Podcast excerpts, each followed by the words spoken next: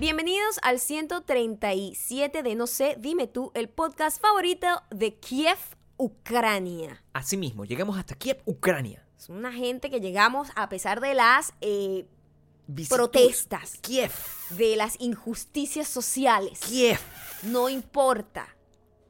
Nosotros llegamos a todos lados. Kiev.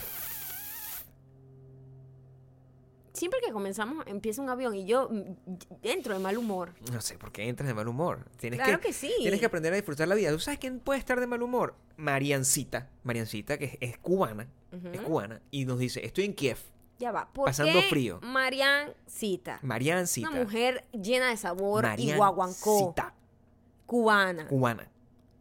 Coño, saliste de Cuba para ir a Ucrania. Está en Kiev. Guay. No sé. Pero Guay. ella me imagino Busca que un se lo lugar está- más bonito. No, yo- Kiev es precioso, te- tengo que decir. Pero Kiev digo, es mu- muy Ucrania es bonito. un lugar que ha pasado por unas cosas muy traumáticas en los últimos años. Ah. No creo que sea una situación muy cool. En mi, en mi, si me, pregu- si me permites tener una opinión al respecto, yo creo que es como la gente que decide empatarse con una persona fea. Es como tener ese nivel de tranquilidad. Ella muy probablemente viene de Cuba, una isla hermosa, una isla preciosa, una isla con todo un montón de bellezas naturales, y escapa de Cuba y termina en Kiev, una cosa que ha sido maltratada, pero que tiene potencial. Entonces dice, bueno, nadie va a querer venir a Kiev, entonces Kiev va a ser mío. Es como el mismo esquema que utilizan las mujeres que, bueno, vamos a quedar con este carajo que es gordito. Es como cómodo, es como safe. Nadie me va a venir a tumbar mi gordito. Es lo mismo. El Kiev es el gordito de- de Europa. El Kiev es el gordito de Europa. Eso es lo que yo opino. Esa es la razón por la que Mariancita está ahí. Nos encantaría saber un poco más, Mariacita, ¿qué, qué has aprendido de Kiev? Bueno, por menos ruso debería haber aprendido. Porque si... si... ¿Ruso? Ah, me vas a decir que Kiev, en, en Ucrania, no se habla ruso. No tengo idea, Gabriel. De verdad, no sé, no tengo idea. Lo que sé es que es una gente muy guapa. Eso debo decirlo. ¿De dónde, eh, Porque yo cuando vi los documentales de toda la tragedia que estaba pasando allá, Sí. yo pensaba era, oye, esta gente es guapa. Bueno, Lomachenko es un hombre atractivo. Una gente guapa. Es una gente, gente además que eh, muy creadores de, como todo pueblo que pasa por muchas, muchos problemas, creadores de excelentes boxeadores. Sí. Como... Eh, porque, como Lomachenko, mi favorito. o Iván Drago. eh, porque Iván Drago es de, de- es de Kiev. Es de Kiev. de Ucrania. Claro. ¿En serio? ¿Y Bueno. por qué él estaba, Rusia estaba metido ahí? Pero bueno, de verdad tengo que darte una clase de historia aquí en el podcast. O sea, tengo que agarrar y salir, que salga en, Gabriel, e- pero en profesor. ese entonces está adueñado Rusia de esa gente. Por supuesto. ¿Cuándo El- se liberaron? Nunca. no hubo una liberación. Mm, Rusia era gran la Unión de Repúblicas Socialistas Que Soviéticas. era gigante, claro. Eso sí me Era- acuerdo del mapa. Era un bloque de Era- países era conquistados por el comunismo. Ok. ¿Ok? Y eso se acabó cuando se acabó la Guerra Fría.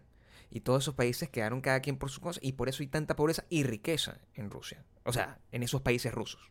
Bueno, riqueza roba por los, por los sí, corruptos, en obviamente. parte, en parte, riqueza por eso y se, se- abrió mucho eh, un, un capitalismo salvaje súper loco. Se abrieron, eh, comenzó el, el gambling, el, el tema del, de la gente de, de las apuestas. Se hizo muy grande en Rusia. Y esa fue la manera como de repente se crearon unas... Entonces Drago es de Ucrania realmente. Es ucraniano originalmente, pero él no? representaba a Rusia. A Rusia, a Claro. la Unión de Repúblicas Socialistas Soviéticas, que era como el imperio ruso. Ah, ok. Aprendiendo con Gabriel. Yo sé. Aprendiendo con el Gabriel y Rocky. Y Rocky. y Crit. aprendiendo con eso. Bueno, Marencita, échanos un cuento de qué, ¿Qué estás haciendo tú estás haciendo por allá. O sea, Explícate un poco más. mándame una foto de dame, Kiev. Dame razón. Porque debe estar haciendo, debe estar haciendo frío. Un poquito de frío. Hoy me mandó un amigo que se mudó de Barcelona a Lituania, que es otro de esos países. Me mandó una foto de la ventana. Eso es eh, blanco. Mientras yo ando en crop top. Mientras tú Qué andas en bello crop es top. California. ¡Qué Bueno, bello! qué bello es Cuando no hay candela. el sur de California. Porque. San Francisco, que es California también, pero Sí. es el norte, Sí. siempre hace frío. Siempre. San Francisco, tú puedes ir en julio, pleno julio, que hace calor en todos lados aquí en este país. Y ahí hace frío. Hay es una, frase, absurdo. hay una frase de Mark Twain que decía, ¿Sí? yo no he vivido un invierno tan frío como un verano en San Francisco. Así. Una frase que se Es absurdo, popular. es absurdo. Es cierto. Pero para que entiendan lo grande que es este estado, ¿no? Que somos tan- tenemos de todo. Tenemos de, todo. todo. Montaña, nieve, playa, frío, calor. Nieve. Ahora, lo que sí vamos a tener de todo, de todito. de todito, de todito, todito. es en el pop pop Shop que Shop. vamos a tener este diciembre. La musiquita. Ting, ting, Ah, ting, ah, ting, no, ting, porque ting, eso distrae ting. mucho. Ok, perdón. No me gusta. Este 9 de diciembre. No. Cero. Cero volumen, ¿ok? Quédate callado. Ok. Mm, No, no quiero. Solo se le. Ok, discúlpame, pero es que nosotros somos buenos en eso. No, pero la gente no presta atención cuando estás tú haciendo ruido. Ok, dale. Esto es algo serio. Dale, sin El ningún 9 de tipo de diciembre tenemos un pop-up shop en Miami. Es de la marca 51, marca que hicimos nosotros. Eh, vas a poder ir a ver la colección, probártela y, por supuesto, si te cae bien, te gustó, te queda bien, puedes comprarla. La parte maravillosa de lo que es un pop-up shop para que, la gente que no entiende es simplemente un momento para pasar un ratito ahí todos juntos, reunidos, celebrando el lanzamiento de esta nueva marca. Es totalmente gratuito, hay comida y bebida gratis, por favor, no pelse bonche. Y lo único Además, usted va a poder disfrutar de un 10% de descuento que solo va a disfrutar la gente que vaya y compre allá directamente en la tienda. Y eh, eh, pasar la tarde juntos. La, la- la entrada es totalmente gratis y la cantidad es limitada. Eso quiere decir que lo único que tú tienes que hacer es confirmarnos tu asistencia en 51miami.eventbrite.com 51miami.eventbrite.com porque si no sabemos cuánta gente va, no sabemos cuántos pequeños vamos a freír. Entonces yo necesito una idea, chamo. Saber cuántos vamos a estar, además es un espacio limitado, tampoco puedo meter un gentío. Entonces, la idea es que vayas a las 2 de la tarde, 9 de diciembre, en la tienda de Catering Cordero. Nosotros tenemos toda la información en la bio de mi eh, Instagram, ¿ok? Haces ahí clic y ahí haces pop-up shop y usted simplemente va a confirmar su asistencia y nos vemos allá 9 de diciembre, 2 de la tarde. Qué difícil ha sido para mí este minuto de información publicitaria sin yo poder cantar. O sea, yo que soy un alma cantarina. Pero yo me, me he escuchado esas partes y de verdad no, no, no se entiende lo que estoy diciendo. Yo creo, yo creo que la audiencia, que es al final la que decide eso, debe decidir si en el episodio, en el No, próximo porque es un- episodio es un que nosotros momento hagamos, serio, es un momento Escúchame, serio. el próximo episodio que nosotros hagamos, yo debo cantar o no debo cantar. No yo creo que la. En esa parte no, porque creo que la audiencia debe La verdad, la audiencia no va a decidir sobre mí en ese La particular. audiencia debe decidir sobre todo. Mira, ayer la audiencia ganó, hizo que ganara Mick Belly. Y Mick Belly es súper diamante. La audiencia Quiero que decide. sepan, sí, Mick Bellis, además, yo me acuerdo que la última vez que la vi, eh, la última y la primera, que estoy diciendo. La, la única. La, la- la vez que la vi en Miami, por cierto, cuando hicimos el show en Miami, ella, eh, tuvimos el placer de tenerla también en backstage, fue, nos saludó, nos abrazó, donde dijimos que fue muy, fue un encuentro magnífico, porque yo le llego por la rodilla a Mick Belly. Fue muy interesante ver eso. fue interesante. Me Fue puede- Ella me puede cargar en el hombro. Sí. Ella me puede cargar en el hombro. Por- no, y y- y tam- Mick Belly tiene un tamaño realmente natural. Maya es rara. No, muy no, ya va, pequeña. ya, no, ya, Muy no. pequeña. Ella es un mujerón y yo soy una mujercita chiquitita. Entonces, los dos contrastes es bastante llamativo, ¿no? Entiendo. Y ella me acuerdo que ya ella me había contado lo que, lo que iba a hacer, todavía no se había salido, no, no había salido la noticia, pero ya ella había Mm. estado ensayando todos estos bailes que hicieron. Que a mí me llama la atención porque es un, un concurso de belleza, pero esa gente lo que hizo fue bailar y menear esas nalgas de desaforadamente. Yo no show de sé, televisión eso con una, baile. una decisión de la producción que yo no entendí muy bien, pero... Cosas, cosas de Univision. Cosas, de Univision. Cosas de Univision. Eh, pero lo bueno es que Mick Belly se mantuvo al, o sea, En yo- el tope. bailando, pero Beyoncé, o En sea, el tope. en- a un nivel inimaginable. ¿no? Sacudiéndose. Y me acuerdo que ella me dijo, ay, voy a, voy a necesitar que, que- que me apoyes, porque cuando yo entré ahí, yo voy a estar desconectada. Exacto. No puedo tener celular, no puedo tener nada, entonces no, ¿sabes? Yo voy a estar ciegas ahí. Total. Entonces imagínate ella está ciegas ahí sin saber qué está pasando. Para mí, para mí, ella fue una de las favoritas desde el día uno. Claro. A nivel de público. O sea, es una chama que tiene un carisma impresionante. El carisma es una maldición.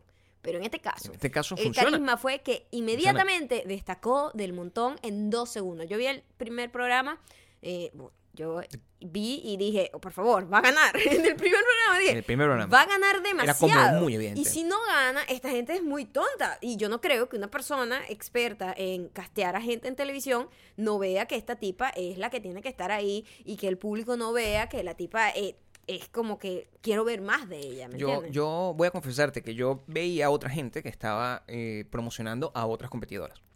Y, y- y- Ajá. porque, claro, había compet- competidoras de todas partes del- de, de- de- de Estados Unidos de distintas ascendencias. O sea, Mick Bailey era venezolana, pero había gente que venía de México, de El Salvador, de Honduras, o sea, de, de todos lados, había argentinos, había de todo, to- eh, Ajá. no, no, no, todo, todo ese rollo. Y cuando agarraban, y esas personas hacían como sus campañas, o sea, hacían unos posts, decían, voten y apoyen a esta, llegaba yo y troll.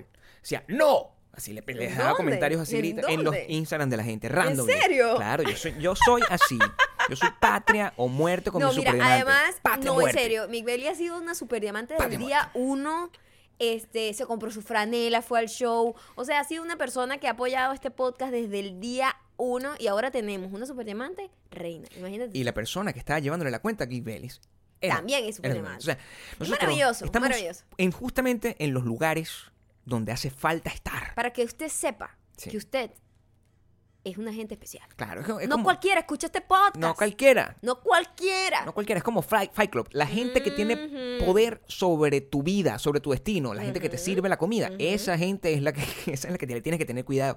Los dueños de empresa, esa gente la que tiene, todos esos son súper diamantes. La gente que realmente puede hacer un, un cambio no sé importante. qué dijiste, de verdad, me perdí un segundo y creo que lo que dijiste estuvo mal. No apoyo nada de lo mal. que dijo Gabriel porque mm, Ah, yo hago yo hago esto. La gente- Cualquier persona que haya estado más de 14 años con una persona sabe que Cualquiera. Desconecta el cerebro y deja de escuchar. Ay, que ladilla, que ladilla, Gabriel. Y de repente volví y dije, la gente que te limpia y que te recoge. No, ¿Qué estás diciendo? no estoy diciendo esa locura, estoy diciendo que la gente que tiene cargos importantes, posiciones importantes en tu vida, alrededor de tu vida como humano, es súper diamante. Esa gente tiene poder de verdad. Tú no puedes agarrar y pretender. Tú tienes que estar bien con los superdiamantes. Los superdiamantes somos una gente muy delicada, muy pasional. Yo creo que lo que muy estuvo entregada. mal, pero- No, mira, la gente. No me hago responsable. Mira, por favor, no hagan como Maya. Préstenme atención, sobre todo con lo próximo que voy a sido decir. muchos años prestando Lo atención, verdad. próximo que voy a Estás decir. agotando el poco tiempo que te queda. Yo, desde que comenzó este. Desde el viernes, creo. Desde el viernes. Desde el, lu- del sábado. Que comenzó la Navidad. Yo estoy decidido a que esto sea Navidad. Yo soy la Navidad. Yo me he convertido en la Navidad. Ajá. Siendo la Navidad, voy a estar regalando cosas a cada rato, o sea, random. Así que hoy voy a hacer tal cosa, así, random. Es lo que yo he decidido hacer. Me sabe a ñoña lo que piense la gente. pero tú, que- hay que ponerte un nombre porque No. Santa Claus no, o sea, puede ser. no Grinch tengo. no eres. No eres. No, ¿Quién- Yo soy la Navidad. Eres la Navidad. Yo soy la Navidad. Yo soy la Navidad. Voy a estar grabando cosas así. Es un día- una semana. Voy a agarrar y voy a decir, no, mira, sí, voy a. Esta semana voy a vender todas las entradas. Si compras dos, te llevas dos más, gratis.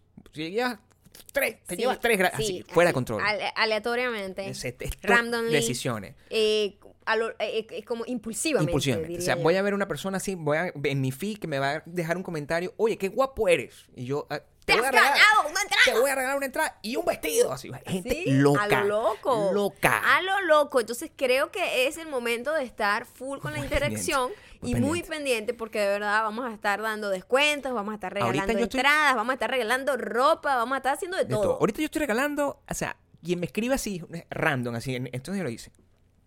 Si tú me escribes ahorita un DM, te voy a dar 20% de descuento en 51. Así. Y la gente empezó a escribir y todas las personas que escribieron saben que les di su 20% de descuento en ¿De un código así. ¿De O sea, verdad? eso es así. ¿De Yo soy Santa Claus. eso. ¿Está ¿Santa Claus o eres la Navidad? Yo Coño, soy decide, la Navidad. Decide. Dime tú, que, mira, vamos a, créeme un nombre. Yo Hay que quiero- crearte un nombre que- festivo. Para- ¡Festivo! ¡Festivo! Y así Mire tengo- que vamos a empezar. Sí, ya tenemos eh, que no solamente Gabriel es la Navidad, Soy sino la que nosotros eh, la semana que viene Sí. vamos a comenzar eh, nuestra semana festiva Claro, ya. de chamo, se acabó el año, se acabó. es. Se, se acabó, se, Se acabó. se acabó. Se acabó, Se acabó. Chaco. Chacacacho. Se acabó completamente. Se acabó, pero sin avisar. Igual, gracias por seguirnos en iTunes, Spotify Audioboom. y También, por favor, suscribirse a youtube.com slash no se dime tú. youtube.com slash mayocando. Y youtube.com slash Gabriel Torreyes. Suscribirse también a WeDon'tBelong.com para que le llegue toda la información sobre este podcast. Y por favor dejarnos sus comentarios en arroba mayocando arroba Gabriel Torreyes en Instagram para que podamos hacer canciones y ponernos festivo. Y empecemos de repente a regalar a to- así aleatoriamente. Mira, te ves bella en esta foto. Yo Sí. creo que te quedaría bien este vestido. Te lo regalo. Sí. ¿Cómo? Sí, dame tu dirección y te lo mando. Así nos vamos a poner. Maya, Así que así, así mismo. Maya, ¿sabes que había una persona hablando mal de ti y agarré un bate y se lo pegué por la cabeza? ¡Uh! Vestido Toma, para vestido ti. para ti. Festivo. Festivo. Eso es lo que hacemos. Eh, Estamos, en- eh, nuestra festividad es llena de anarquía. ¿Cómo no? Es ana- anarquía, eh, bondadosa. Sí, eso es- es una bondad anárquica. Como Robin Hood. no tiene mayor sentido. Nosotros, eh, nuestra Navidad es una Navidad que siempre inventamos tradiciones nuevas, ¿no?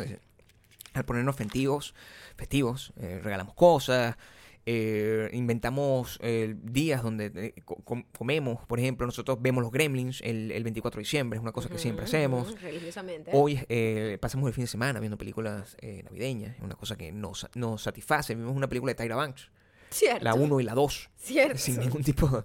eh, vimos el Grinch. eh, eh, es- estamos en ese rollo. Otra actividad, cuando no tenemos televisión, cuando tenemos que salir a la vida, es tratar de analizar lo que.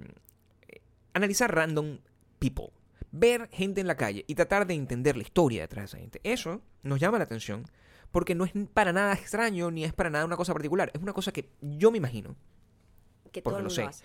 que todo el mundo lo hace. Que todo el mundo hace. Todo el mundo Uno trata de, de saber quién es esa persona, a dónde va, de dónde viene, por qué está vestido así, Sobre todo tratar de encontrar cuál la es su historia. intención, Encontrar cuál la es la historia. historia detrás de esa persona caminando frente a ti. Y puede ser cualquier cosa. A veces hay gente que tú agarras y te encuentras y te tratas de inventar una historia muy dramática y no sé qué. Y, ay, bueno, ¿por qué esta persona está vestida de esa forma? ¿Por qué está tirado en, el- en- en- en mitad de la calle llorando? O sea, bueno, es una historia que tú novelera y no sé qué. Y a veces esta es una historia llena de cotidianidad. Como por ejemplo em, el, el viernes, que fuimos a comer arepas. Eh, saliendo de comer arepas, nosotros nos encontramos, a- pasamos por frente de una esquina, en, un- en un vecindario que no es un vecindario transitado, no es un vecindario conocido como un vecindario turístico, es una cosa mucho más eh, donde vive gente. Pero había cuatro o cinco personas, un, un- un par de muchachos, par de mu- tres muchachos, tres muchachos, un señor y una señora, todos con maletas Ujú. Eso parecía, o sea, el experimento intelectual que tuvo detrás de ver esa imagen es lo interesante, lo que siguió a eso, porque de- no- nosotros empezamos a pensar, ¿por qué esa gente estaba ahí con esas maletas? La pregunta... Cualquier persona o quizás la mayoría de la La gente la pasa gente. y simplemente una gente esperando un taxi. pues. Eso es lo que puede pensar. Pero nosotros nos ponemos a pensar, esta, esta zona no es una zona de hoteles, esta zona está prohibido el Airbnb. Claro. Esta gente está saliendo de acá a otro lado. Claro. Pero también identificamos que una de las personas estaban muy emocionados. Estaban también. muy emocionados. Y tenían como una actitud muy de turista para ser gente de acá, ¿no? Y una cosa que me llamó la atención, porque Gabriel decía, no, esa gente está, está saliendo, esa gente es de acá. Yo Esa digo, gente de acá. esa gente es imposible que sea de acá. Y él me dice, pero el muchacho tiene un suéter de la UCLA. Pero tú tienes que ver el sobrepeso de los papás. Claro. Los papás, ese sobrepeso no pertenece a esta área de Los Ángeles. En Los. Ángeles, aquí todo el mundo está comiendo kale y está haciendo ejercicio. Eso es es una realidad. todo en esta parte sí, de la en ciudad. esta parte de la ciudad, totalmente. Ah, es sí. muy difícil ver a una persona con sobrepeso. Es rarísimo. Y tú notas, tú rarísimo. notas el montonismo gringo dentro de la gente. El montunismo gringo es existe. identificable. Yo digo, ese señor es evidente que el hijo lo está logrando. El hijo estudia El aquí en la aquí, UCLA, claro. está mimetizado con el, con el, con, con California, pero los papás se le ve los hallos en la cara. Esa tiene, Por tiene supuesto. cara de Cleveland. Claro, Tiene cara de totalmente. Cleveland. Yo, los noto.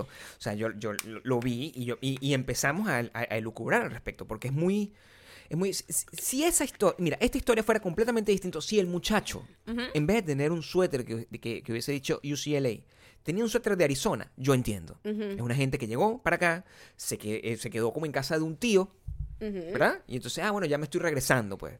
No estamos pasando. Pero no había, o sea, que hace falta, hacía falta un personaje que fuera como más vaquiano. Y eso fue lo otro que me sorprendió.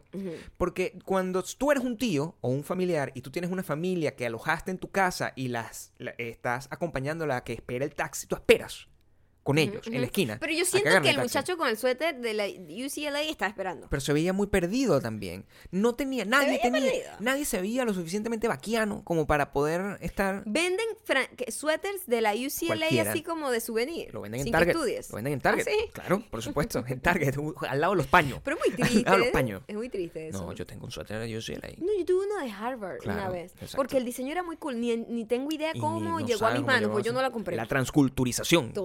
Totalmente. La gente de Kiev no te llegó ninguna Es cosa de, la, de una universidad de Kiev Kiev. nunca me ha llegado nada. ves, Pero sea, sabes que tú analizas a la gente en la calle y ahorita como tenemos tanta exposición a Sí. internet, el comportamiento de la gente en internet es una cosa que también me llama la atención. En Mm. estos días yo estoy viendo en Discovery en Instagram un post X que montó X persona, cualquier persona. Es una persona cualquiera. X. No, no tengo idea, no era, no era mega famoso, Era no era nada. ¿Sabes? Esos posts que te llaman la atención. Era un post eh, como una foto de Jennifer López, creo que era. Ok. Jennifer López. Y yo me meto a ver el post posteado por, no sé, Josefina Concepción Palacio. ¿Era de qué, de qué nacionalidad? Gringa. Sí, sí, Ok. de acá, normal. Pero nada Jane. importante, tampoco era una página de entretenimiento, de chisme, de... No. nada eso, era una foto de que alguien montó una foto de Jennifer López y que Jennifer López usando tal vestido en no sé dónde. Ay, me encanta. Normal. Ok. Y de repente tú ves entre los mensajes un mensaje de una persona. Ay, Jennifer, siempre he sido tu fan. Me encantaría que alguna vez vinieras a tocar en cantar en no sé dónde. Es mi sueño. Tú ah, me has acompañado en toda mi vida y cada vez que he estado triste siempre te veo y me inspiras a ser cada día mejor. Ojalá algún día yo llegue a ser tan increíble como eres tú. ¿Qué? ¿Por qué esa persona Pero, vive en un mundo paralelo donde cree que Jennifer López va a ver el Discovery y va a ver una foto donde está ella y va a ver una foto que montó no sé quién coño en, en Arizona y va a ver y que a esta persona me escribió un mensaje a mí directamente. pero ya va. Pero ¿por qué? Un momento. ¿Qué va el gasto de energía? Tengo una pregunta para ti. Ajá. ¿Taguió a Jennifer? No, ¿La mencionó? No, no, no. Es Un decir- mensaje, esa persona cree Que, es, la que está- es Jennifer que López. estaba comentando en la cuenta de Jennifer López. ¿Será? Yo creo. ¿Será? Pero no lo leyó. O sea, ¿cuál es el nivel de falta de, de detalle? todo, de todo. O sea, yo estoy aquí. Falta de todo, Una Gabriel. foto aquí. O sea, de Jennifer López. Yo digo, voy a comentarle a Jennifer López, pero no la voy a mencionar. No. ¿Cómo llegué yo a esa foto? Es que ya mencionar a Jennifer López en su propia cuenta esperando que te lea es un, es un gran Entonces atrevimiento. ella creía que ella que era Jennifer López. Ahora bien, para que, fíjate, todo esto es in- investigación de, de, de periodista, de, detectivesca, lo que estamos Claro, nosotros haciendo claro. O sea, lo hicimos en el mundo real y en internet. ¿Cómo esa persona llegó? Por Discovery. Eso es lo que no sabemos. Claro, porque yo no, ¿Cómo llegó? Porque no es una persona que conoce a la persona que montó la foto. Porque si la, si la- si la ¿Entiendes? siguiera, si la siguiera, ¿por qué coño le comentan como si fuera Jennifer López? ¿Por qué alguien de repente decide escribirle a alguien como Jennifer López que recibe millones de comentarios en una cuenta que ni siquiera es la de Jennifer López? Pero sabía que era Jennifer López. No. ¿Cómo entonces No esa persona, imagínate tú, y tú, tú puedes creer... Y ustedes tienen que haber visto muchísimas veces esto. No, pero gente súper perdida, que yo creo que es gente Vieja, o mayor. bastante mayor, Sí, que está sí, clueless, total. o niños. Sí, Porque no entiendo una persona Mi adulta en una edad, bueno, activa, sí.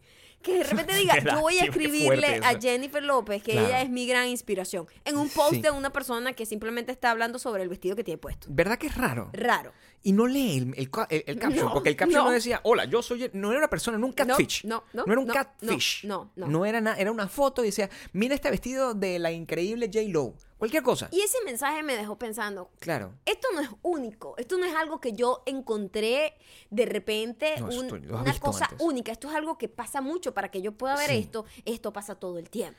Así y es. a cada rato tú ves gente en comentarios de gente que tiene millones de comentarios, no gente... eh, Sí, o sea, no... Te Estoy hablando de gente que, tiene- que recibe No millones Gente, de ¿verdad? comentarios. O Sí. sea, Rihanna. Rihanna. Y le dicen, este, este peinado no me gusta tanto como el otro. A Marica, ¿en serio crees que importa ese mensaje tuyo? Ustedes tienen que pensar muy bien en... en- en- Riri, de verdad, yo te amo. o sea- pero este peinado no me gusta tanto como el otro. Ojalá vuelvas a tener el otro. Escojan sus batallas. What? Escojan sus batallas. Si ustedes van a gastar, malgastar su tiempo Claro. dejándole un comentario a una persona, déjenmela a mí. Que al final yo tengo como nueve comentarios por foto. O sea, Entonces lo vas a leer. yo lo voy a Es probable leer. que lo vayas yo a leer. lo voy a leer. Yo lo voy a... Pero, Rihanna, ¿por qué tú gastas tu energía No sé. insultando a Rihanna? Hay No gente sé. que insulta a Rihanna. También, La insulta. También. O a, o a Jennifer López. También. Mucha. es muy común. O sea, le suben y dicen, tú eres una estúpida. O- Yo la otra vez me puse a ver. Pero, bueno. Jennifer López montó una foto X siendo Jennifer López, pues. Claro, o sea, muy, muy. y el comentario yo fotocopiada. me- que me salía así como, como destacado, pero qué vieja tan ridícula, vete a cuidar a tus hijos con ese mondonguero afuera, ridícula. ¿Quién deja ese Y yo, comentario? what the fuck? ¿Quién deja ese comentario? ¿Qué tipo de gente? Entonces tú te pones a analizar. Analicemos el día de esa persona. Claro, voy a analizarlo. Vamos a analizar. Voy a analizar el día de esa persona. Una persona que está viendo Instagram. Sí. Sigue a Jennifer López. Sí. Porque la sigue. Tiene que seguirla. Claro. Tiene que seguir Claro. a Jennifer López. Claro. Tiene que Pues estar si a usted con no le gusta Quiero a estar alguien, pendiente de esta perra Usted- siempre. Si a usted no le gusta a alguien, bloqueelo. Exacto. Y así Instagram no se lo muestra más. Exactamente. Es sencillo. Eso es lo que tienes que hacer. Mutear o Exactamente. bloquear. O las dos. Es lo mismo. Exactamente. Eh, Y no te sale ni el de Discovery ni, Ni nada. nada. La puedes bloquear nada más las historias. Imagínate tú. Ujú. Todo. Lo puedes hacer Sí, todo lo que te dé la gana. todo. Tú puedes eh, como que customizar tu, tu contenido. Yo sigo a 999 personas y solamente veo a dos. Tú sabes que yo, yo me puse con esa función de mutear a la gente Claro. Y de verdad que en mi timeline tengo como cinco personas. Sí, son cinco personas. sí. Y, y la gente que veo, bueno, ya estoy pelo saturada porque Ya. es muy poca, ¿no? Entonces tienes Entonces veo demasiado a la misma gente. Tienes ganas como de, de- como, como de abrir, así como cuando, cuando quitaron el desbloqueo de Cuba. Es que Exacto, vamos a dejar vamos a un poquito empezar a este- desbloquear. estos tres, a ver. Sí, y después sí. lo vuelves a, lo vuelves a Después, deportar no, lo así de tu volvieron vida. a hacer, Eso puede, eso mutear, puede ser. mutear, eso puede mutear, ser. Claro, eso puede ser. Pero esta gente no, esta gente decide, voy a seguirla, pero la odio. Sí. Y voy a dar comentarios ¿Por de qué odio. sigues a alguien que odia? Qué raro eso. ¿Por qué sigues a El alguien odia? hate follow. El ¿Por hate follow. qué? ¿De qué trata el hate follow? El ¿Qué hate hay de- follow- O sea, analiza a la persona. Por supuesto. si tú que estás escuchando, yo, Yo. te aseguro, Gabriel, Sí. que muchísima gente de la que está escuchando este podcast Me odia. sigue a gente que no le cae bien. Yo creo que sí. Yo estoy segura. Todos ustedes que me ¿Por están escuchando qué? me odian. Díganme ustedes, artistas que a ustedes le caen mal, gente del entretenimiento o, o- Gente que hace podcast. Whatever, pero les tienen en realidad en el fondo un poquito de arrecherita. Yo creo. Arrechera en venezolano es, es- como rabia. Pero como, arrecherita es. bronca. Arrecherita es como un- una arrechera con, con, con rabia individual también. O sea, es como que qué rabia me da que yo te, te tenga que seguir para poder tenerte rabia. Es como un, es como un triple pensamiento el que le pasan a, a- a- esas No personas que tienen que. No lo por sé supuesto. cómo funciona. Tiene que ser. eh, yo eh, muteo a gente no porque le tenga rabia, pero si hay gente que es fastidiosa. Y te cansa, Te pues. cansa. Y ay, vamos aquí. Tampoco la quiero como totalmente eliminar de mi vida a la gente, porque después les doy una second chance y la desmuteo. Pero sí, a veces satura a la gente. Yo tengo amigos muy queridos a los que a veces me, me- me- no tolero verlos. O sea, tengo que. Tengo que hacérselo. Tú sabes que Algún día se los voy a hacer con los stories Mm. pasa que hay gente que es muy incómoda con los stories. Claro. Muy incómoda. O sea, hay gente que intenta ser como sensual y no habla y hace como muecas a la cámara, pero no habla. Esa gente yo muteada, de una. Yo veo una verga de esa, Sí. muteada, de una. Yo necesito, si vas a hablar, habla. Claro. Si no, no muestres la cara pendeja ahí. Sí. Porque es muy raro esto de que... Es muy No, raro, no, es que chavo. tendría que hacer la Es- cara para es- que quede Es muy claro. incómodo. Sí. Ustedes entienden, es como... Ustedes saben lo que estamos hablando. Ma- mira, es tan así. Este es el sonido que suena en mi cabeza cuando veo esas vainas. Yo te voy a decir algo. Claro. No hay nada más invasivo que un Insta Story. Claro. Estás muy cerca de la persona, Mientras cham. más cerca es muy cerca, estás muy cerca de los ojos, muy cerca Muy de la cara. cerca. Es muy cerca que lo, es más cerca de lo que tú podrías estar cuando, si tienes a la persona de frente. Claro. Yo estoy frente a ti ahorita Y yo no estoy tan cerca pero como estaría cerca. en una story. Una historia se me tiene la cara como si estuviese ahí en el cogote. así. Entonces, No imagínate una persona así cerca y... Mm, claro. ¿Por qué? Tú no me tienes muteado a mí porque yo hago eso. La manera como yo me comunico. Nunca mis lo sabrás. Mis historias son bastante, bastante eróticas. O sea, la Sí, gente, que, son la, eróticas. la gente que, la gente que me ve sabe que yo estoy así siempre como desde, desde arriba, así, ¿sabes? Como de abajo, como con cara así. Y pongo la, la boquita Tú eres pato. bien ridículo, yo te paso. Skip, skip, Sí. skip. No, Sí. pero entonces, entonces no me tienes bloqueado. No muteado, No muteado, pero estamos allá, vamos para allá. Pero casi, Vamos sí, estás a punto. Hay gente que le gusta. Vas a pasar esa lista. Hay gente que le gusta. Hay gente que le gusta ver eso. Hay gente que le gusta ver eso. Sí, yo sí me Yo imagino. creo que vamos a hacer una encuesta. A la mayoría de la Vamos a hacer ¿no? una encuesta. Por favor, participen. Sí. Eh, además que, ¿sabes? Estamos regalando cosas. Sí, participen. por si acaso, Be better, o sea, estamos festivos. ¡Efectivo! Sí. No, quiero saber.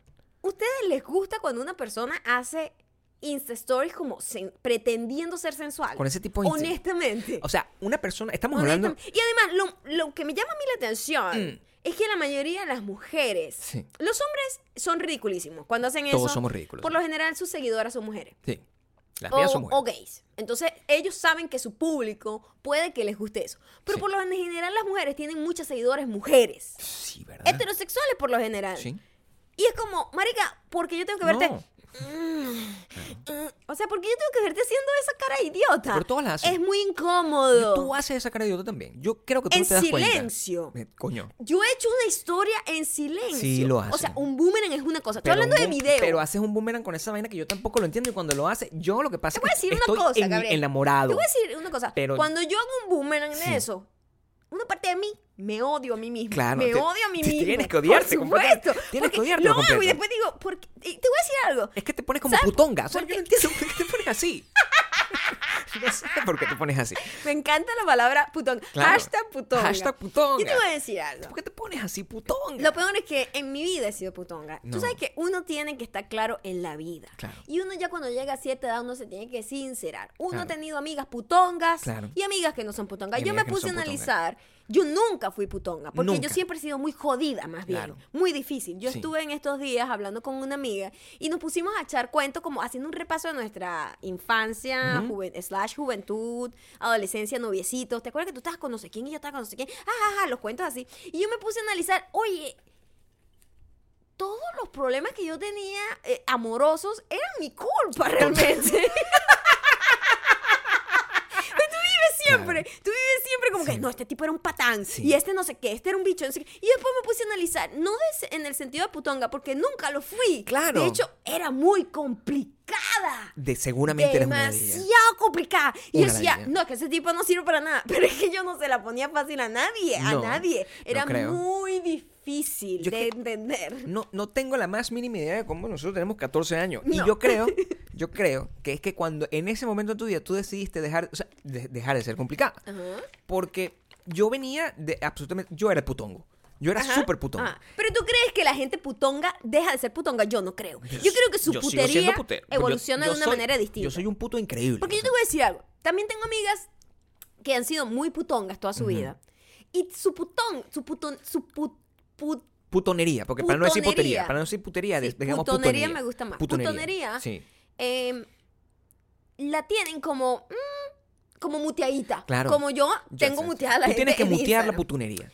Mutea la en el putonería. fondo esa persona, su verdadero ser Sigue siendo es puta. putonga. Putonga, claro. Pero coño decide tener Claro. tener una relación seria, familia, hijos, etcétera, pero en el fondo, detrás de sus ojos, yo lo que veo es esta mujer sigue siendo putonga. Y este hombre también. siem- y- y- perdóname. Los- o sea, no, que, que no lo, no lo a- a- asigne solamente un género. No, lo que por te quiero supuesto. decir. No, no, no, no, es importante saber que el, el- la putonería no es una cosa que, que es eh, exclu- exclusiva de algún género. Sí, no, no, o sea, no, no, no, no, va- no. para, para, para ambos lados. Y yo sí siento que la gente- somos- la aquí gente- somos- aquí queremos la igualdad. La gente no deja la putonería. O sea, en, general, creo. uno es puto y ya. No, uno, uno no. es putongo. Es putongo, sí. claro. Uno es putongo y, y- y es, su- es su manera de ser, pero uno en algún momento decide Ajá. no ser más putongo. Y eso es una decisión. Imagínate tú, imagínate tú, Maya, que tú, después de, esa, de esas relaciones donde tú eras una ladilla, seguramente. Ya, pero ya va. Ni Planteemos siquiera- que ya tú eres una ladilla. Escúchame, ni siquiera era una ladilla de la tipa ladilla intensa, como que. eh, ¿Cómo era tu Porque ladilla? yo me puse a pensar, wow, hay Claro. gente que es como que vive como un drama, como, como llorando y haciendo un show. Y yo siempre era como la. Ay, no, que ladilla. Esto toma mucho esfuerzo, no quiero. Y era más bien complicada en el sentido de. Era medio patán. Mm. Pero no era, no, es la no la patanería que viene desde la putonería, que es distinto. Eso es una Entiendo. patanería distinta, que tú estás tratando de jugar varios juegos. El mío era como que, ay, marico, esto está muy complicado, me da ladilla, bye bye. Entonces era más bien como, era, era, era, era, era raro. A mí a veces me, me, me asusta porque yo, a lo mejor yo tengo, el- el- yo tenía novias que estaban locas, pa' coño. Ujú, Y yo, a mí me, me preocupa que me escuchen en algún momento. ujú. Que me escuchen este podcast. Bueno, y psicópatas locas que están este- escuchando esto, Este de verdad. episodio, en este Be momento. better. y Si me- hay un ex escuchando esto, y me be better cualquiera. que me escuchen y yo tengo que hacer un acto de contrición porque yo era muy malo como novio. O sea, era una cosa muy terrible y era porque simplemente no quería pasar tiempo con la persona. Ujú. ¿No? O sea, eso es lo que en, en Pero eso se que- determina Pero lo en que el es tiempo. no querer estar con la gente, porque No yo, tú nos conocimos y nunca Ya, en la vida estuvimos nosotros con un issue y que no compartes conmigo el tiempo No. suficiente. Eso nunca pasó. No, pero es que creo que porque no eras ladilla, ya tú ya no eras ladilla. O sea, tú tuviste que hacer un cambio, tú tuviste que hacer un acto de constricción pero yo para nunca dejar fui, de ser ladilla. yo nunca fui la ladilla que quería tiempo. No, Tampoco. porque yo tampoco era la persona que te negaba el tiempo. ¿Entiendes? No, pero, mi estoy diciendo antes de ti, jamás. No, pero eras una. Cuando hay que entender el tema de la ladilla, porque la gente Ajá. cree que ser ladilla es una persona demanding de tiempo. Fastidiosa, No. pues. Ladilla es ser complicado también. o sea, ser una persona sí, incomprensible. Sí. Una persona así que. Inalcanzable. Ay, yo no sé cómo es como emocionalmente emocionalmente- unavailable. Sí, como O sea, que imposible de leer. O sea, como un tipo, que es lo, lo naturalmente, o sea, Maya era como así. Eso es lo que me imagino que tú estás tratando de Más decir. menos. Tú no es que eras celosa ni nada de esa estupidez. no, no. Lo normal. Si yo Lo veía normal. una cosa rara, Claro. era porque tenía la razón. Pero lo que seguramente eras una, eras una ladilla, porque cuando- yo creo que eras muy intensa. Esa es mi percepción. Yo creo que eras define muy intensa, intensa. define intensa. Intensa es una persona mal intensa. No intensa de que ama con intensidad, sino mal intensa de que, ay, yo soy muy intensa. Yo no necesito de nada. Yo soy así como libre. No, marico, no me ladilles. O sea, no pidiendo espacio. Todo lo contrario. Es como, marico, déjame en paz. Es como más o menos así como yo creo que tú eras. Y eso tiene que haber sido muy fastidioso para, para todos los otros. Un hombre normal que lo único que quiere es estar con, con su con su pareja el, tiempo correcto y compartir con ella y, y tener una persona que cuando le hablen le, le responda y, y puede entender la sonrisa qué significa. Yo creo que tú no ofrecías esa, e, esa simpleza. Yo no creo que tú ofrecías esa Bueno, no, simpleza. sup- no, no era ni putonería, No, ni, ni no. tampoco warmth, como Vuelvo- dicen, vuelvo calidez. repito, vuelvo y repito que seguramente eras una ladilla. Eso es lo que te quiero decir. Eso es lo que te quiero decir. La reina del hielo. No, sí, es un fastidio, pero si hubiese sido así de esa manera, yo a lo mejor no hubiese querido estar contigo, yo hubiese seguido con mi vida de, de debacle. O sea, quizá. O sea, O sea, no quiere decir que yo creo que todos tuvimos una etapa eh, cuando sobre todo no tienes control de tus emociones porque estás como comenzando a, de- a descubrirte a ti mismo. Porque tampoco es que yo, o sea, daría toda la vida. No, No. no, claro. Pero sí siento que ya más adulta yo era un poquito más eh, complicadita en ese sentido y me di cuenta, me dio risa porque yo estaba hablando con mi amiga Mm. y, y era como que, María, pensándolo bien, la, el problema siempre fui yo. El problema siempre, siempre es uno. Siempre, Siempre es uno. uno. Es muy bueno que todos nos Sí. autoanalicemos y dejemos de culpar a los demás Sí, de yo- lo, cuando no funciona algo. Por eso Porque, me- me- la- sí. por ejemplo, las relaciones son de dos. Entonces, a- una, hay una falla o hay un clic que no está dando. Ese pedo de enamorarse solo yo no lo creo. Yo nunca creí en el enamoramiento solo No, porque eso es muy delicado. eso es obsesión. Tú Sí. te obsesionaste solo. Sí. Porque el amor es una cosa que se construye de dos. Sí, no es que tú te enamoras y el otro así como que... No, eso no existe. Yo aprovecho y me disculpo. Eso no existe. Me- me- yo siempre estoy aquí disculpándome. O sea, me disculpo. o sea, me disculpo porque estoy seguro de que. Del, de- o sea, es un desastre. Entonces, discúlpame, tú, eh, persona random que me está escuchando y que estuvo en algún momento conmigo, por no haber sido la persona correcta que tú necesitabas en ese momento de tu vida, sino. Pero un- no era para ti ya. También no era para ti y ya. O sea, la gente o sea. también tiene que move on. Como Claro. que si una vaina no funcionó, es porque ninguno No, de los dos que estaba todas, para que funcionara. to- to- todas move on. Yo creo que todas tienen hijos y Eso todas, sí, todos esos hijos sí, son la bellos. además. putonería siempre estará ahí, solapada. Lamentablemente. La gente que ha sido putona, putonga, que me Putonga. encanta la palabra putonga. Putonga. Putonga desde pequeña. Sí. Es una gente que tiene ese, ese, e- esa, ese, ese, El gen, el gen putongo. ese gen, el gen putongo. Es en putongo. Sí, Pero uno es que- putongo porque quiere ser putongo y uno en, su No hay momento crítica, decide no hay no ser, uno decide no ser putongo cuando ya quiere estar con una persona y ya no putear más, no, No. putonguear más, Putonga. putonguear. Yo creo que eso Putonguear, eso sí. es, e, eso yo sería sería como la clave de eso. Eh, La gente toma decisiones así equivocadas, así sea algo que, que en algún momento era considerado tradicional y pasa en todos los estadios. Lo que acaban de hacer con, con Tumblr, la decisión que salió en Tumblr ahorita. Ajá. Primero, quiero que sepas que yo no sabía que Tumblr era una cosa importante en este momento. Lo es. La Tumblr gente sigue siempre ha sido una cosa importante. Bueno, Pero en los bajos, bajos fondos. Déjame explicarte lo que pasa. Ajá. Tumblr se convirtió en lo que ahora están tratando de dejar de ser. Tumblr es un lugar para ver porno. Es lo que es. Es un lugar para Porno ver con porno. pretensión artística. Mira, Ya ni, ni Ya eso. ni siquiera. Ya ni eso. Ni siquiera. Ni eso, no, eso no Yo tengo puede. siglos sin usar Tumblr. Yo no tengo la clave ya. A mí me bloquearon, me, me hackearon mi Tumblr. Ok. ¿Te acuerdas? Sí. Sí. Sí. Me lo hackearon. O sea, y yo te perdí el- eso. te quitaron el dominio. Me quitaron el dominio, y, Sí. pero estaba conectado a mi Tumblr. Claro. Y más nunca entré al Tumblr y no sé. No sabes, pues, acabó. claro, por supuesto. Se acabó. Y mm, ah, salió la noticia de que Tumblr, la compañía, que fue comprada por gente seria, ¿no? Por, por gente, por, Qué por- por- una tan corporación diciendo, rara. vamos a quitar la mm, vamos a quitar todo el contenido co- pornográfico. O sea, podemos dejar desnudos como como- Artísticos. Sí, como artístico, pero ese contenido pornográfico, que era lo- realmente heavy, lo que era. ¿no? Porque claro, que tenía como unas cosas como cool, como era una mezcla como de memes con GIF, con porno. Eso era, eso es lo que era. Y es, pero eh, eso no es una que pequeño, eso es- real. es muy grande. ¿Cómo monetiza Tumblr? O sea, la gente de Tumblr, ¿cómo hace plata? Ahorita no lo sé. Porque yo, eso no tiene ni publicidad ni nada. Pero tú sabes que ellos fueron comprados, Ajá. en principio, por Yahoo, que tampoco sé cómo hace plata. Ok. Y em, eh, de la plata llegó de ahí. Y tenían una comunidad muy grande. Tienen una comunidad muy grande. El, todos los fandoms. Pero creo que gente joven, ¿no? Bueno, gente que es o post-millennial. gente putonga que Gente todavía putonga. se ha quedado en la época putonga y gente dice, que es esto es lo mío. post-millennial por completo, eh, que, que es una gente que piensa distinto, que es una gente que no, que, que, eh, no habla contigo en palabras, no usa palabras para comunicarse contigo, sino que te manda GIF. Mm, O sea, la manera de expresar su amor es, re- repostear algo. Así que, pues, mira esto. Y repostea como un pedacito de película. Todo eso se ha perdido porque Instagram sigue siendo una cosa súper básica. Ok. Si tú te pones a ver, si tú me vas a mandar a mí, Twitter sí tiene un poquito de eso. Si, Twitter sí tiene todavía una cosa donde tú puedes hablar en GIF, ¿no? Y eso es, como medio tradicional, que tú agarras y dices algo y pones un GIF, y pones a Tyra Banks gritando, I was rooting for you, y eso es, es todavía como... Pero todo lo es accesible a todo el mundo. En cambio, para tú manejar Tumblr como un experto, tú de alguna forma tienes que tener un mínimo de cultura pop para poder entender cómo utilizar las referencias y que la gente lo entienda. Hay gente que repostea películas Yo perdí el interés en Viejas. Tumblr hace siglos. O No, sea, este tema me ya parece... estás vieja. Me parece como hablar vieja. de la etapa de putonguería de una amiga mía de, de bachillerato. Es Es como, ay, marica, literalmente, esto es pasó de moda hace rato. si tú te pones a ver el Tumblr, cómo era, y la manera como tú consumías Tumblr en ese entonces, eso yo me imagino que eso se quedó en el pasado. De la misma forma que como tú consumías cualquier tipo de cosas. Pero la gente toma decisiones corporativas guiados por cualquier cosa. Por, en este caso, me imagino que porque quieren empezar a hacer dinero en algún momento.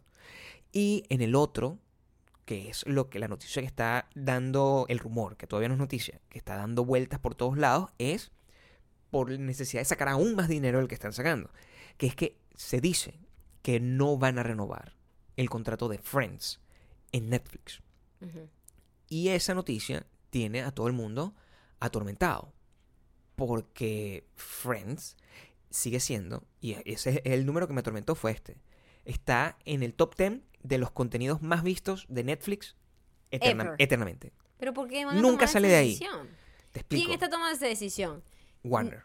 Exacto. Me imagino que ellos van a sacar una nueva plataforma. Claro, por supuesto. Como Netflix, como Sí. lo está haciendo todo el mundo, como lo hizo Disney. Como lo va a hacer Disney también. y le quitó todas las producciones de Marvel Se lo va a a Netflix. sí, exacto. Ujú. Y, y van a decir, ah, bueno, tú quieres ver Friends, tienes que bajarte esta aplicación nueva de Warner. Que tiene sentido. O sea, es.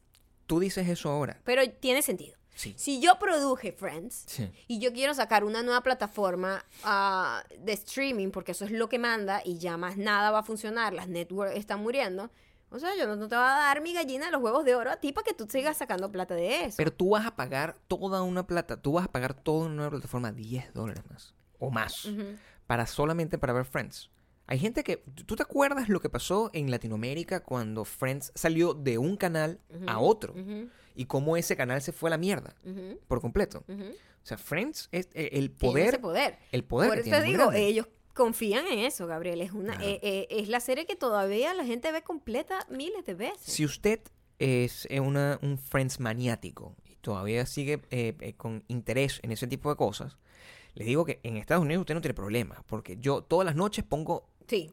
está Aquí en, lo pasan en, en cuatro canales distintos. Todo el tiempo. En cuatro Sí. canales distintos. Y tú, y, y, y ves en distintas temporadas. Es como ver binge Sí, de sí. distintas cosas. Te y- paseas por las no temporadas. O sea, todas las noches los tienen. O sea, Ujú. la- en las noches y las mañanas. Entonces, aquí no vas a tener problema. Yo no sé cómo está pasando eso en Latinoamérica. Pero mm, sí creo que lo van a arreglar. Todavía están buscando la forma de seguir haciendo millonarios a, ese, a esos montón de actores. Porque como que no- no- les hace falta un poquito más de plata. Yo creo. Que esa es la decisión. Sí. A los que le falta mucha plata es a lo que vamos a recomendar ahora. Sí. Es una recomendación. Es algo que vimos. ¿eh? ¿En dónde? Lo vimos en Amazon. En Amazon. Lo vimos en Amazon. Es una miniserie, como de seis episodios, creo. Seis episodios, correctamente. Eh, es una miniserie que documenta el, la, la audición, todo el proceso y el show final de una Un festival. Un, festival que se llama Just for Laughs que nosotros tuvimos el placer de ir a ver en Chicago una vez que se presentaron allá, como una edición especial que hicieron allá, o Sí, algo así. Hicimos eso. Que vimos, por cierto, a este británico, ¿cómo es que se llama él? Russell Brand. A Russell Brand, Brand. lo vimos, fue complicado entenderle. Estábamos Sí. nuevos acá y él es británico. Mm, Vimos a Russell Brand. bien después- complicado. Después vimos un montón de gente que era así, nuevas caras que se les dice. Sí. Entonces, la, la- se, se encarga de documentar la vida de siete personas que van a quedar o no en esta edición de Nuevas Caras del Just for, Just for Laughs, que es como, eh, son 20 comediantes que tienen que hacer un set de 6 minutos rapidito, ra, ra, ra, ra, ra, ra, ra, y ahí se presentan frente a toda la industria de comedia, managers, eh, representantes, cast- gente que hace casting para canales de televisión, etcétera, etcétera, etcétera, de productoras de, de cine, etcétera, y ese es como la, el gran trampolín para cualquier comediante de stand-up, ¿no? Para que entiendan. The eso- Biggest, de ese ha salido grande. Kevin Hart. De eso ha Amy salido Schumer, Amy Schumer. Este, ha salido un montón de gente que nosotros tuvimos pla- el placer de ver haciendo el, el por Cuando primera estaban como arrancando el New Faces. Sí, el, el, esta chica, ¿cómo es que se llama ella? Chelsea Peretti se llama. ella. Chelsea Peretti, la vimos ahí por primera vez en Chicago y estaba así nuevecita. Eso- Y es, es un, un- una in- como una visión, un, un pequeño vistazo a la- la- los struggles y la mente de un comediante, que es una cosa que uno ha logrado ver de una forma como ficcionada, ¿no? Cuando tú, cuando tú ves cosas como Maron o cuando ves cosas como Louis o cuando ves series basadas en historias de comediantes. Ah, pero ya es gente que ya tuvo, ya, ya por lo menos Claro, ha logrado algo. Pero al final lo que ves es una historia fix- una, una historia de ficción basada en, en- en cómo es la vida del comediante en general, ¿no? En este caso, de hecho, es, es un fenómeno que está pasando y que ahorita seguramente vamos a entrar en eso. En Netflix te están pasando uno que se llama West, West Side, que es básicamente la misma cosa que, hicieron con esto, pero con músicos aquí en Los Ángeles. Ok. Entonces también hicieron como un En reality de eso. realidad, lo que lo loco está en, en, en lo relatable que es. Porque la struggle de no, de, de luchar y luchar y luchar y no lograr las cosas. O sea, ves cómo esa gente, Lo difícil que crear un, un chiste. Ah, lo difícil que Lo es crear difícil un que es crear un chiste, chiste. lo difícil que es lograr atención. Porque Sí. eso es todo lo que necesita cualquier persona que haga cualquier tipo de arte. Porque si tú tienes, haces arte pero no tienes una audiencia, es como, es como, como, como el árbol, si, hace, si se cae un árbol en el bosque y no hay nadie, realmente hizo ruido. O sea, nadie, si nadie lo ve, realmente importó. Y te hace cuestionar sobre todo el tema de, de, de lo que es ser comediante como tal y cómo muchas veces la gente se toma eso muy a la ligera. Muy a la ligera. Y de, de hacerse llamar a sí mismo comediante cuando realmente no todo el mundo es comediante. A mí me cuesta, yo no lo soy. Yo no soy ni, ni tuviese para nada la osadía de llamarme a mí mismo comediante. Yo digo unas cosas que pueden darte risa, pero un comediante, el proceso que está el detrás, proceso creativo. el proceso eh, creativo, la manera en la que se La enfrenta... manera que escriben, la manera que piensan, en la línea de pensamiento para crear un chiste. O sea, eso es La otra manera cosa. en la que se paran frente a un público completamente random a tratar de ganárselo, hacer, hacer, hacer que se rían y, y- y enfrentarse a gente que simplemente no se va a reír por más que tu material sea bueno o no, porque todo va a depender de la gente. Es, es, un, es un acto de humildad ver ese, ver ese show, entender cómo es funciona tanto eso. así que uno comienza así como, ah, whatever, y yo terminé rooting for, Por todo, por ¿no? todos. Sí. O sea, yo estaba, quería que todo el mundo ganara, porque, o sea, te, por- te, te sensibilizas por las historias de cada uno de ellos y todo el sufrimiento y la paridera detrás de, de cada uno de esos chistecitos que tú ves y dices, ay, qué estúpido. Ahora, yo, yo creo que sería buenísimo si tú agarraras y di- dijeras el nombre de la serie, Se porque no lo in- dijiste. Ah, porque es un inside joke. Exacto, Ahí está. ahí está. Se llama inside joke. Inside, inside Jokes. Jokes. Jokes. Ah, ok. sí, sí, chi- es un chiste Chistes interno. internos. Es la, Exacto. sería, la- sería la traducción. Está Chistes internos. Casi me voy. en... Sí, por Dios. Está en, Amaz- en Estoy muy Amazon. mayor, se me va por el caminito viejo. Está en Amazon. Amazon Prime. Voy a empezar ahora así. En Amazon Prime. está Amazon Prime. Y mm, está muy, muy, muy, muy, muy, muy bueno. Son capítulos largos, capítulos de una hora, con personajes completamente disímiles. Y te das cuenta, porque claro, además, una cosa que noté en el, en el capítulo final es que tú ves la misma rutina a lo largo de toda la preparación. Claro, porque, un chiste se va formando poco a poco. Tú ves la rutina cuando ellos la hacen en el casting, cuando están haciendo la audición, frente a un público súper chiquito de unas 80 personas. Menos. Menos. Menos. O sea, había unas presentaciones donde había una persona. Era doloroso de ver. Pero De son, la, son la de misma rutina. Muy fuerte. Y sí. luego los presentan frente a 800 personas y es como que voy a hacer la misma rutina y se siente como es cuando tú entiendes que hay una rutina que tiene potencial y que necesita encontrar el camino a una audiencia así de masiva que tú sientes el chorro de risa que te llega y eso hace que la gente funcionara mejor porque Claro. imagínate lo, lo duro que es agarrar y ponerse ahí a, a- a tratar de hacer reír a un borracho que lo que te está mirando again. Wow. Una relación es de dos. totalmente Esto, si tú, por muy bueno que tú seas como comediante, pero estás frente a un público que no está dispuesto a prestarte atención Claro. y te va a hacer la vida imposible, va a ser una mierda. Toda la interacción no va a funcionar, no va a fluir. Pasa con los músicos también. Un músico cuando va a un bar donde la gente lo que está es, que sí, echaban los perros a la gente y la gente no está prestando atención al músico ni nada. Esa interacción es de, de vibra que va a haber entre el que está dando todo por sí en, en la tarima y esa gente que está ahí como, marico, pásame una cerveza y no te está parando bola. Mm.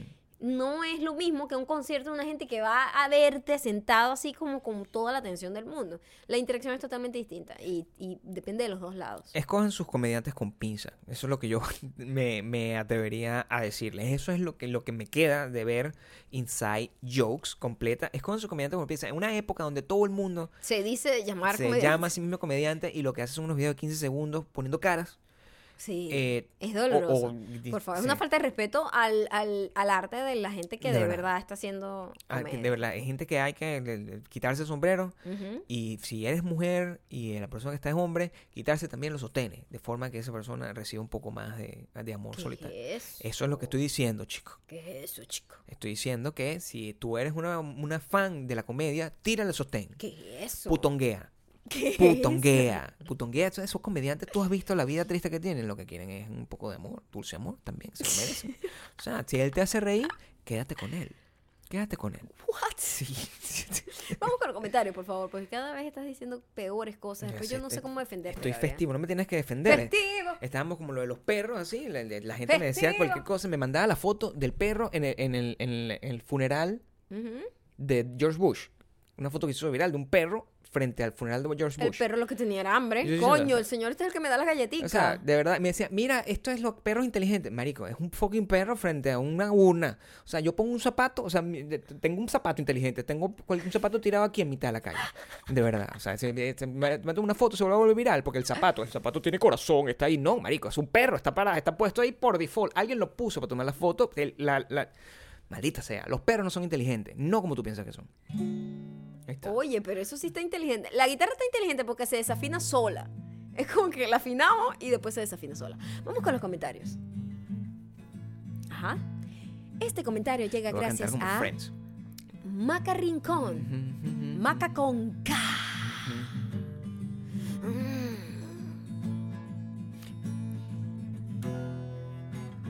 Escuchando desde el podcast 1.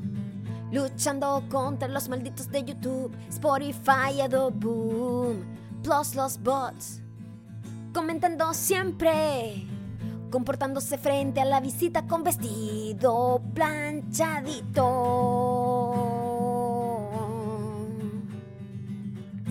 Profetizando la palabra super diamante, agente internacional.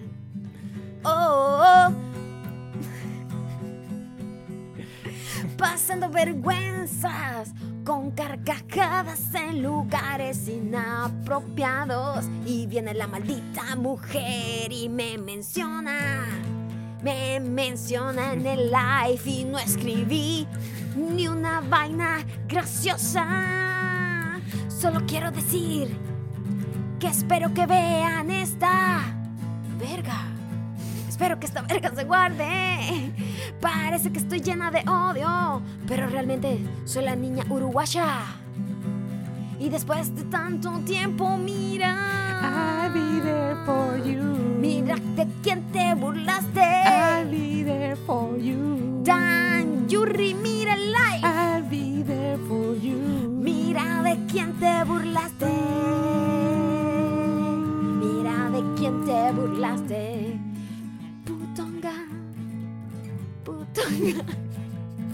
Putonga.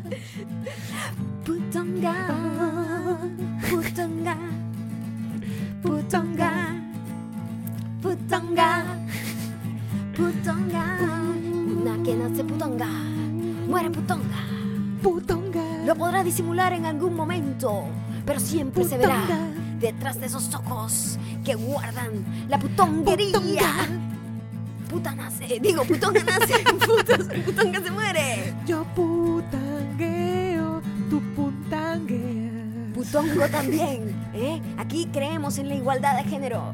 Putongo. Putongo. Putongo nace, putongo se muere. Podrá disimular, pero detrás de sus ojos, ya opacos por la vejez, se ve la putonguería. I'll be Putonga. there for you. Putongo.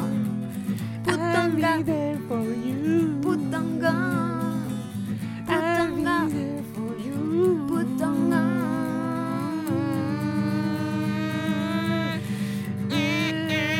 Muchísimas gracias por haber llegado hasta acá. Espero que los hayan disfrutado. Dejen muchísimos comentarios porque estamos festivos. Y vamos a estar regalando muchas cosas a la gente que interactúe con nosotros. Ahorita. Así 20% nomás, aleatoriamente. 20% de descuento. en- Aleatoriamente. ¿Ok? Y si usted es putonga, asúmalo. Putonga. Putonga. Putonga.